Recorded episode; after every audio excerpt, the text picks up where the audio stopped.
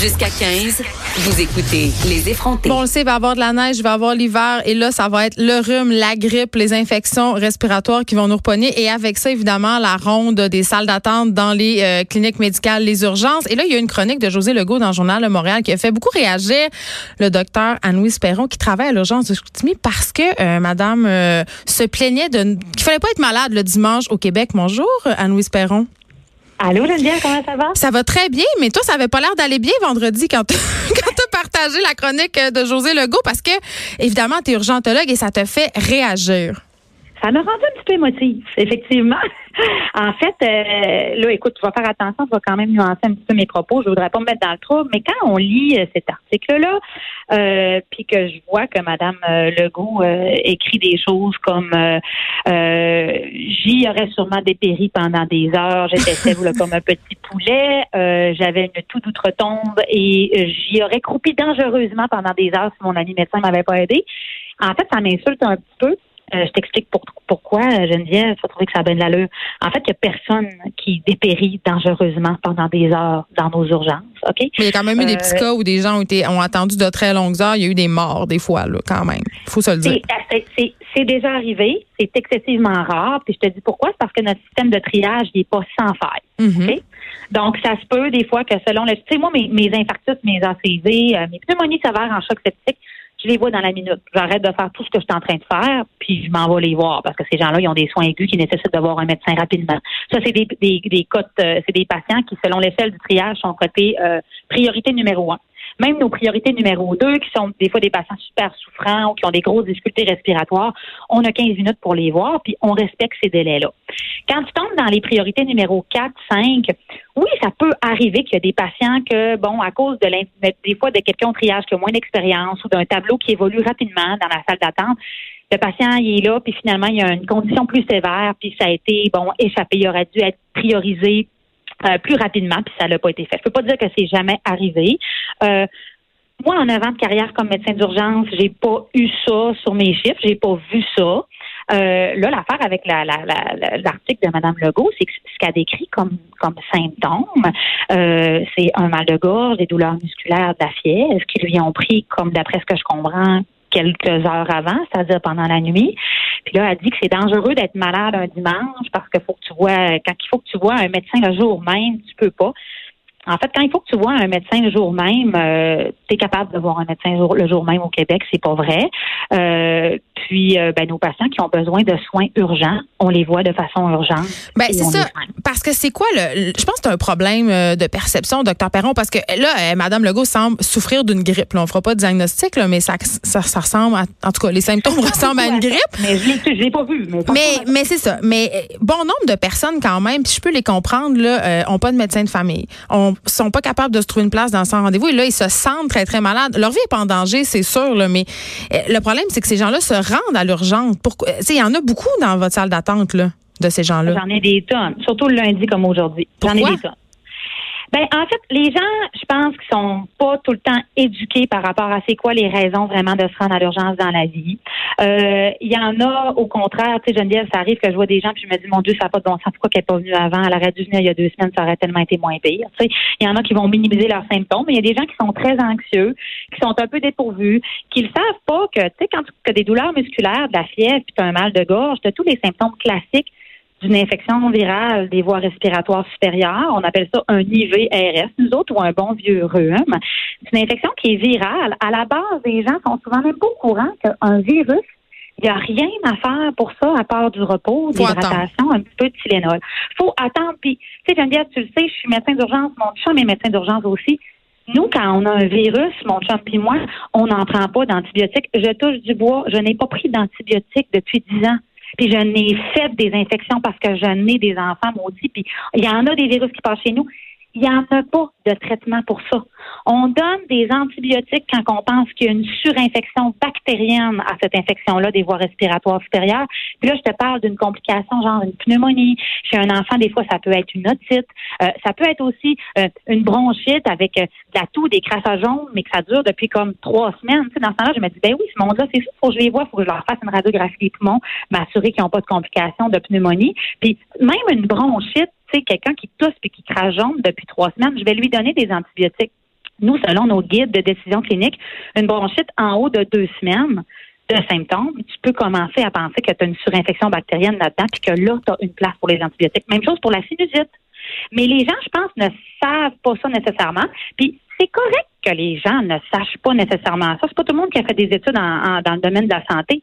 Mais il y a une marge entre ne pas connaître ça, puis d'aller écrire dans un journal qui est quand même lu par beaucoup de gens que euh, j'aurais dépéri dangereusement pendant des heures à l'urgence. Ça, ça, comme je te disais tantôt, ça, ça, ça me rend un peu émotive. Non, c'est pas vrai. Puis tu sais, peut-être que Mme Legault a une maladie pulmonaire chronique, genre un emphysème sévère, puis qu'elle, dès qu'elle commence un rhume, même si c'est viral, ça se détériore très rapidement. Euh, écoute, si c'est le cas, elle aurait eu intérêt à l'écrire dans, dans son article. Ça aurait peut-être augmenté, un petit peu la, crédibilité. Et si c'est le cas, de toute façon, elle n'aurait pas dépéri pendant des heures à l'urgence parce que mes patients qui sont emphysémateux, puis qui arrivent, qui ont de la misère à respirer, je te l'ai dit tantôt, je les vois dedans de 15 minutes. Ben c'est ça. Fait que là, c'était la mise au point qui était nécessaire. Présentez pas présentez-vous pas à l'urgence pour rien. Attendez, prenez votre mal en patience, buvez de l'eau, faites-vous un petit bouillon de poulet. Et là, j'ai envie, avant qu'on se quitte, Anne-Louise Perron, je sais pas si tu as vu circuler ça euh, dans les médias, un jeune homme du Saguenay d'ailleurs qui est mort parce qu'il a consommé de la ayahuasca. Est-ce que tu en as à l'urgence euh, des gens qui arrivent euh, sous l'emprise de drogues hallucinogènes? Ça arrive-tu pas mal? Parce que j'ai l'impression que de plus en plus, c'est populaire à la tonne, Geneviève. Pour à la tonne, surtout sur fin de chiffre de soir, chiffre de nuit. Euh, ça arrive souvent accompagné des policiers. Ça nous crie des affaires que tu ne veux même pas entendre, qui ne se répètent pas en ondes. Euh, L'ayahuasca, personnellement, euh, j'en ai pas vu. En fait, j'avais pas l'impression tellement que ça avait traversé le parc des Laurentides. Tu viens de me l'apprendre. Euh, j'en ai vu dans le district 31. Mais euh, non, mais oui, vraiment, les, autres qu'on voit beaucoup, beaucoup, c'est les speeds, les, les, les, amphétamines. Là. Hmm. Écoute, il n'y a pas un chiffre d'urgence de soir ou de nuit que je n'en vois pas, en fait, malheureusement. Merci beaucoup, Anne-Louise Perron. Je rappelle que vous êtes urgentologue à l'hôpital de Chicoutimi. Puis là, je veux qu'on se parle euh, l'ayahuasca, évidemment, parce que, euh, bon, euh, ça défrait la manchette, ce jeune homme qui vient du Saguenay, Nelson Deschaines, qui se serait, puis là, je vais vraiment utiliser le conditionnel parce qu'on sait vraiment pas qu'est-ce qui s'est passé encore avec cette histoire-là. Il se serait donné la mort après avoir consommé cette drogue-là.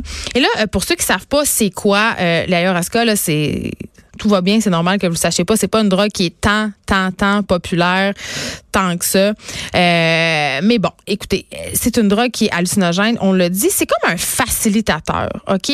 Euh, C'est une drogue qui est comme qui était utilisée avant dans les anciennes civilisations pour euh, faire un rite de passage, si on veut. Tu allais en dehors du village, tu prenais cette affaire-là, tu hallucinais ton totem, puis tu revenais, tu étais un homme. Et là, ce jeune homme-là, originaire de Chicoutimi, qui est malheureusement décédé, Nelson Deschaines, lui travaillait depuis janvier au centre de retraite Rainforest Healing Center.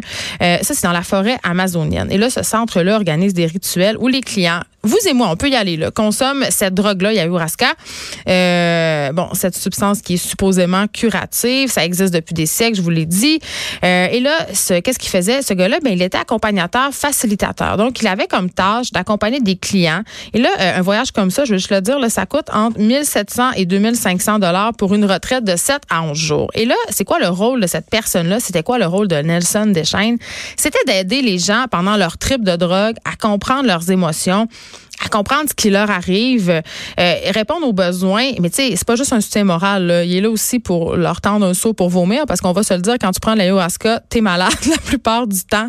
Donc, euh, il, les a par exemple, euh, à aller aux toilettes, à aller faire une marche, euh, les empêcher de battre triper. Donc, tu as vraiment besoin d'un accompagnateur quand tu décides de faire ce type de drogue-là. Et là, évidemment, euh, là, ça Nelson Deschaines, euh, ça serait donné la mort après avoir consommé cette drogue-là, mais Là, c'est pas clair. C'est pas clair parce que sur le site internet euh, du centre où il travaillait, on dit qu'en fait, il n'avait pas consommé d'ayahuasca, qu'il aurait consommé une autre tisane hallucinogène et que ça serait vraiment un suicide.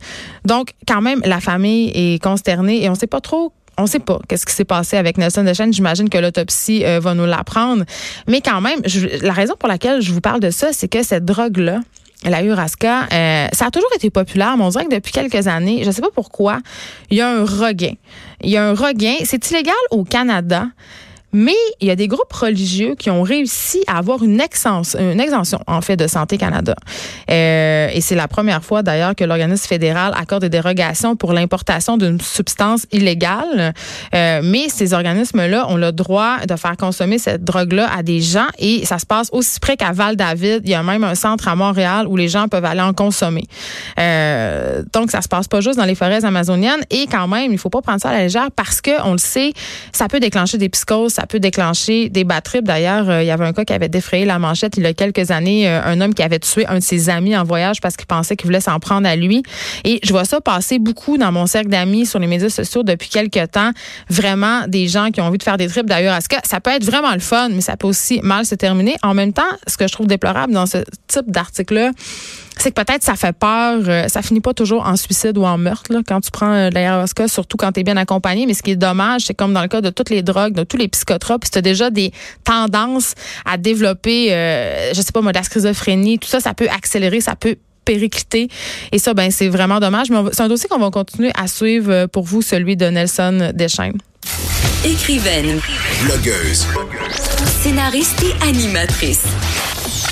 Geneviève Peterson la Wonder Woman de Cube Radio. Je suis avec Anne-Julie Larouche, productrice de contenu chez Tabloïd, parce qu'on va se demander, euh, on est en pleine campagne électorale évidemment, et la question de l'avortement est sur toutes les lèvres. On le sait par ailleurs, ça a été la première question qui a été posée au face-à-face. Bonjour Anne-Julie. Allô Geneviève. Tu as fait un explainer que j'ai trouvé fort intéressant sur le site web de Tabloïd, en fait, euh, où Emmanuel euh, Latraverse euh, nous explique un peu le pourquoi du comment. Pourquoi? Parce que moi, dans ma tête et dans la tête de bien des gens, je veux dire, je comprends juste pas comment une question qui est, à prime abord, réglée depuis très longtemps est tant un enjeu de campagne? Ben, je pense qu'on s'est un peu tous posé la question, Geneviève, parce que justement, mercredi dernier, la gang des tablés des mois, on a regardé le débat des chefs et on a été assez surpris de savoir que ça, que ça avait été la, la première question. Puis c'est pour ça qu'on est allé chercher de l'aide d'une pro qui est Emmanuel Latraverse, qui est analyste politique euh, à TVA Nouvelle et à Cube Radio aussi. Et on lui a posé la question pourquoi le débat des chefs, le face-à-face, a commencé avec cette question-là?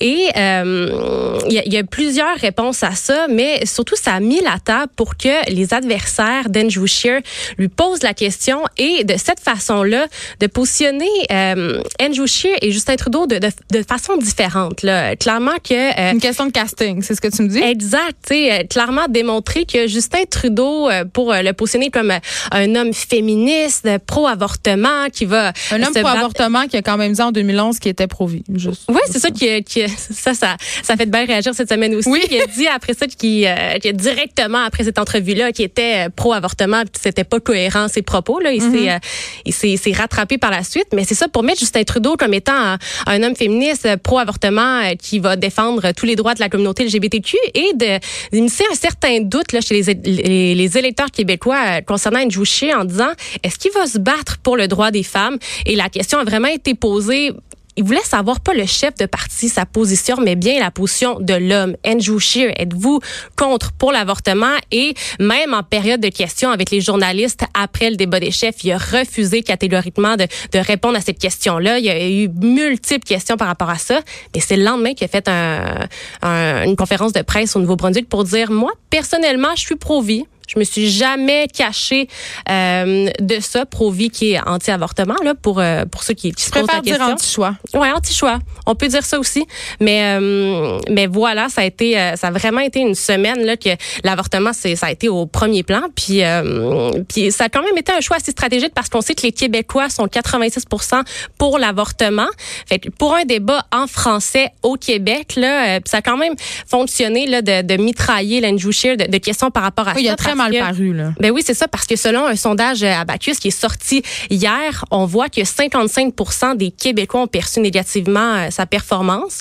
Il y a un débat en anglais qui va se dérouler ce soir là, à voir si euh, ça va tourner, ça va changer de, de, place pour lui là. Mais mais voilà, là, on, le voit avec ce sondage là, les Québécois, euh, il y avait des, certains doutes là, par rapport à sa performance. Je ne sais pas si justement dans le débat en anglais, on va autant tabler sur la question de l'avortement. J'aurais tendance à penser que non si je me fie euh, à, la vidéo que vous avez produite parce que comme c'était un prétexte pour justement bien différencier les positions de Justin Trudeau et d'Andrew Scheer, ben ouais. ça sera pas la même stratégie parce que ce qui est assez ironique, ben, c'est pas ironique en même temps, on comprend pourquoi, c'est qu'on dépeint pas les personnages politiques de la même façon. Les équipes de communication euh, n'ont pas les mêmes castings selon la province dans laquelle ils se trouvent et c'est quand même assez fascinant qu'on ait choisi mm. euh, de dévoiler, même si c'est pas tellement un dévoilement, mais c'est quand même particulier que M. Scheer ait décidé de révéler euh, publiquement en fait qu'il était anti-choix dans les Maritimes, qui sont des provinces dans lesquelles l'avortement est quand même assez complexe. L'accessibilité, c'est pas nécessairement ça. C'est difficile. je pense deux cliniques d'avortement au Nouveau-Brunswick, c'est pas comme ici. Là. Puis même ici, encore une fois, on parle beaucoup de la situation morale, mais c'était en région.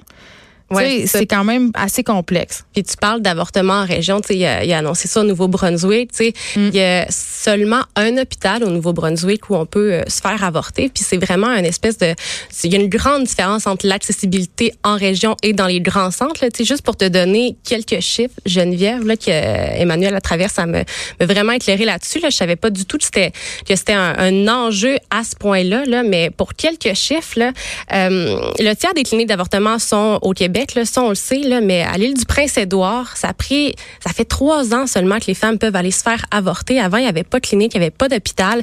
Puis au Nouveau-Brunswick, il n'y a aucune clinique privée où on peut se faire avorter. Il y a seulement un hôpital sur les 28 qui sont au Nouveau-Brunswick. Fait tu sais, si t'es loin de cet hôpital-là, là, euh, te rendre, faire des kilomètres, c'est quand même un, un, un, grand enjeu pour, euh, pour les femmes qui sont euh, imaginez une jeune femme, Imaginez une jeune femme de 14, 15, 16 ans, mettons, qui est hésitante à le dire à ses parents. Je veux dire qu'il faut qu'il se tape 5, 6, 700 kilomètres pour aller subir un avortement. Je veux dire, c'est impossible. C'est impossible. C'est juste logistiquement et peut-être financièrement impossible. Donc, tu sais, c'est bien beau dire l'avortement illégal. Euh, vous avez la possibilité de le faire, c'est remboursé, mais si tu n'as pas accès, c'est comme si l'avortement était illégal en quelque part encore. C'est ça, si on pense à la centaine de kilomètres dans certaines provinces, c'est plus éloigné, là, euh, à Montréal, à Québec, euh, c'est des, endroits où c'est beaucoup plus beaucoup plus facile. mais dès qu'on parle de régions éloignées, euh, l'accessibilité est vraiment restreinte. Bon, ben écoute, on peut voir ça sur le site de Tablette. Et là, sur quoi tu vas travailler? Moi, je continue à suivre vos dossiers. Là. Sur quoi tu travailles en ce moment? Je peux pas te le dire. Ah, suspense! Il va falloir que tu reviennes pour m'en parler. Ben oui, mais euh, ça, tu vas le savoir, je vais être de retour très bientôt, là, mais euh, là, on va sortir un peu de la, de la campagne là, dans les prochaines semaines. Là, mais j'ai envie de dire enfin, parce que, euh, bon, là, évidemment, le, 21 octobre, on va être délivré de tout, de tout ce tape. En même temps, moi, j'ai jamais, en tout cas, j'ai rarement été aussi intéressée par une campagne électorale que celle-ci. Je sais pas qu'est-ce qui se passe, mais je trouve que il y a plein de gens d'experts qui disent que c'est plate. Moi, ah ouais, moi, je, trouve, que c'est quatre castings super intéressants. C'est ça. Super diversifié. C'est intéressant. Puis le gars du Bloc québécois, euh, je sais pas, révélation de l'année en ce qui me concerne, je le trouve absolument fantastique. Merci beaucoup, Angélie Larouche. On peut suivre ton travail sur le site web de Tabloïd. De 13 à 15, les effrontés. Cube Radio.